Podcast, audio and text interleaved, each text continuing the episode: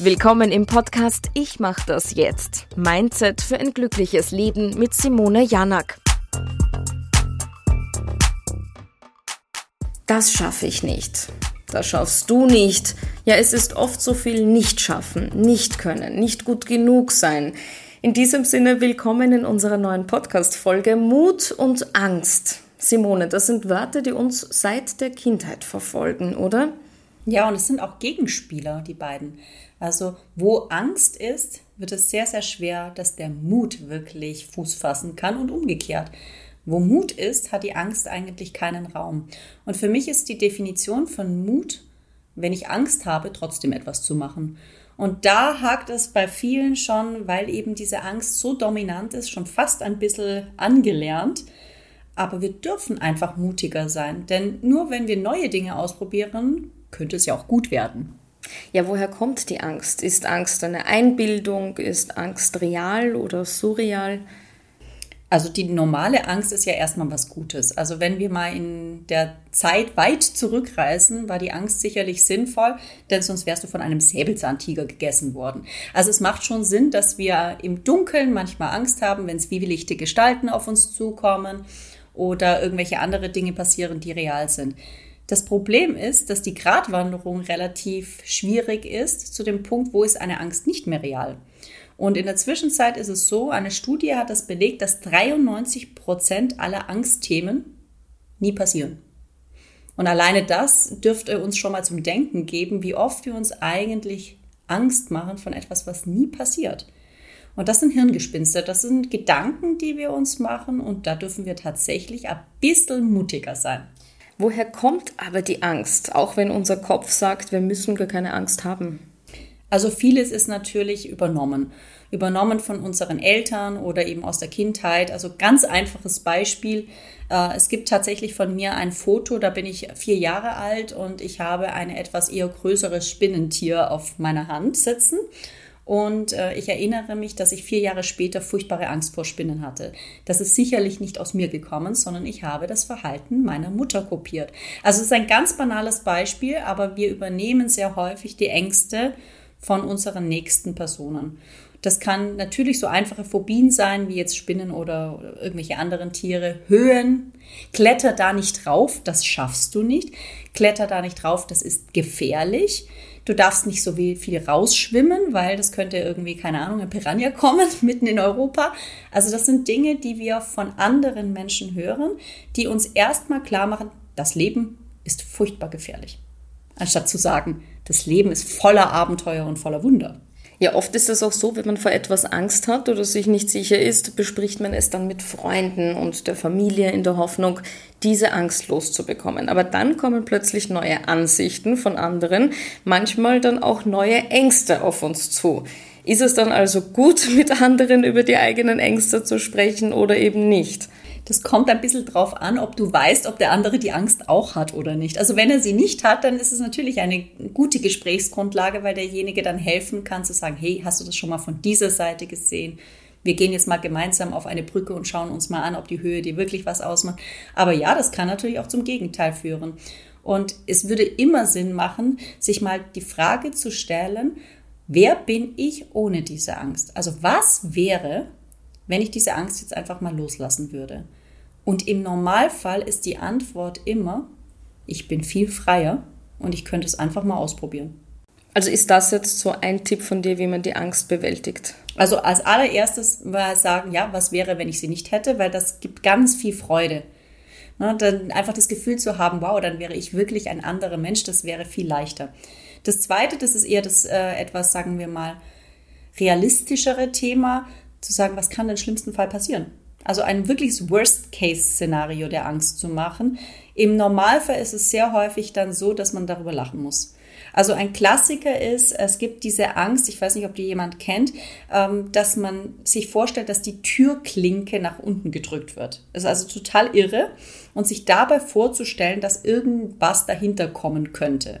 Und wenn man diese Angst hat, das mal weiterzudenken, Worst-Case-Szenario, wer könnte denn da bitte hinter dieser Türe stehen?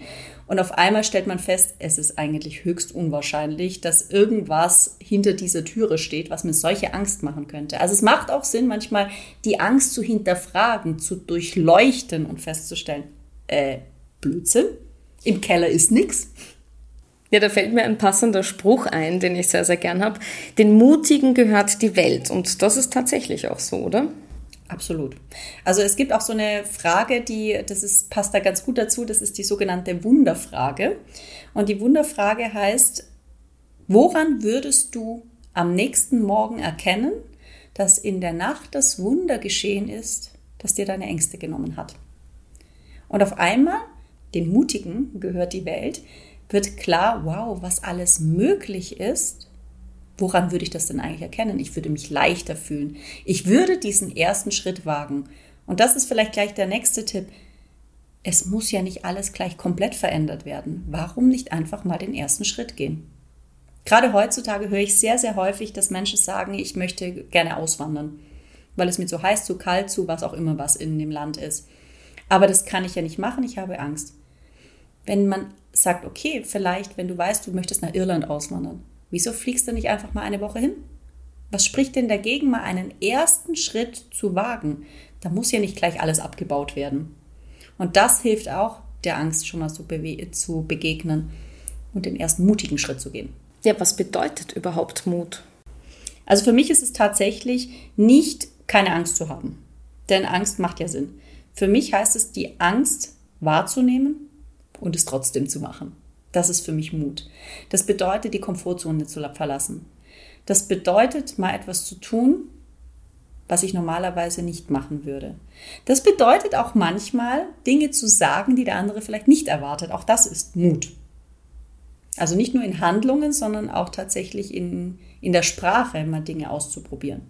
Hast du ein paar Muttipps für den Alltag? Also es gibt einen Tipp, der für mich jetzt erstmal mit der Selbstbestimmung zusammenhängt.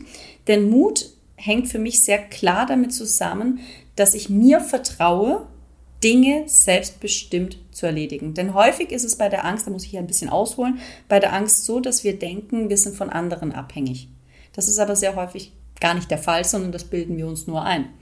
Das heißt, die Selbstbestimmung ist der erste Schritt zum Mut, also dass ich mir zutraue, etwas zu machen.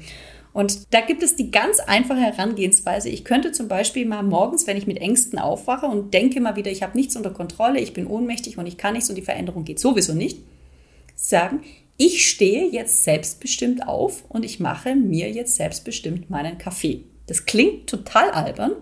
Es macht einen riesen Unterschied. Denn wenn ich dann meinen Kaffee gemacht habe, kann ich sagen, hey, ich habe selbstbestimmt meinen Kaffee gemacht. Was könnte ich denn jetzt als nächstes machen? Es macht die Dinge klein. Und dann zu sagen, welches Thema macht mir gerade eigentlich am meisten Angst und dieses Thema mit dem ersten Schritt angehen. Das hat häufig dann zur Folge, dass ich vielleicht sogar als ersten Schritt Hilfe annehmen könnte, etwas, was wir ja schon mal besprochen hatten.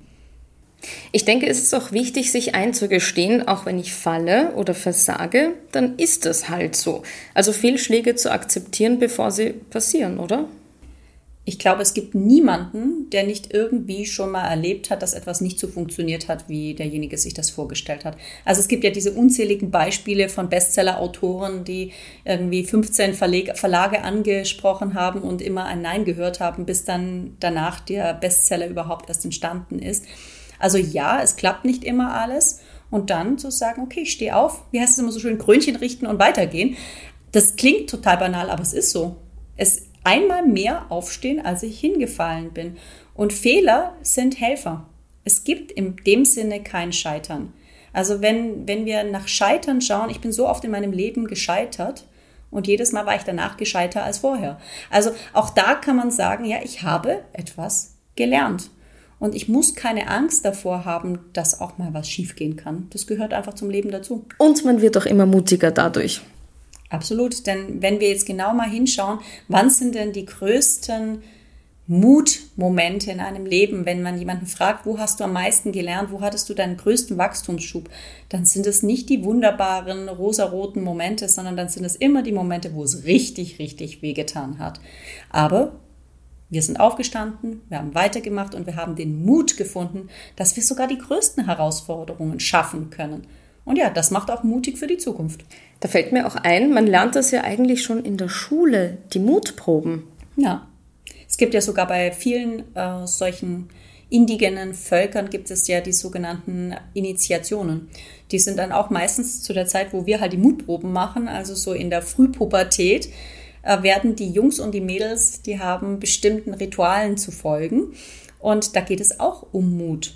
Natürlich darf das alles seine Grenzen haben und ich bin jetzt niemand, der sagt, bitte jedes Kind soll sich von einem 5-Meter-Ast runterschwingen. Natürlich nicht. Aber es gehört dazu, dass wenn wir aufwachsen, dass wir erkennen, wie weit gehe ich, wo sind meine Grenzen und das braucht auch kein Erwachsener definieren. Das muss das Kind an sich verstehen. Werde ich das jetzt machen oder sage ich nein, ich bin diesmal noch nicht bereit? Auch das ist ein Gefühl zu sagen, wow, ich habe das in der Hand, ich darf das. Oft hilft es auch, auf sein eigenes Bauchgefühl zu hören und darauf zu vertrauen. Und das ist auch Thema unserer nächsten Podcast-Folge. Höre ich auf mein Bauchgefühl oder doch den Verstand? Und wie fällt es mir noch leichter, Entscheidungen zu treffen? Ich freue mich drauf. Ja, die meisten vertrauen ja leider nicht auf ihr Bauchgefühl, also schauen wir uns das etwas genauer an.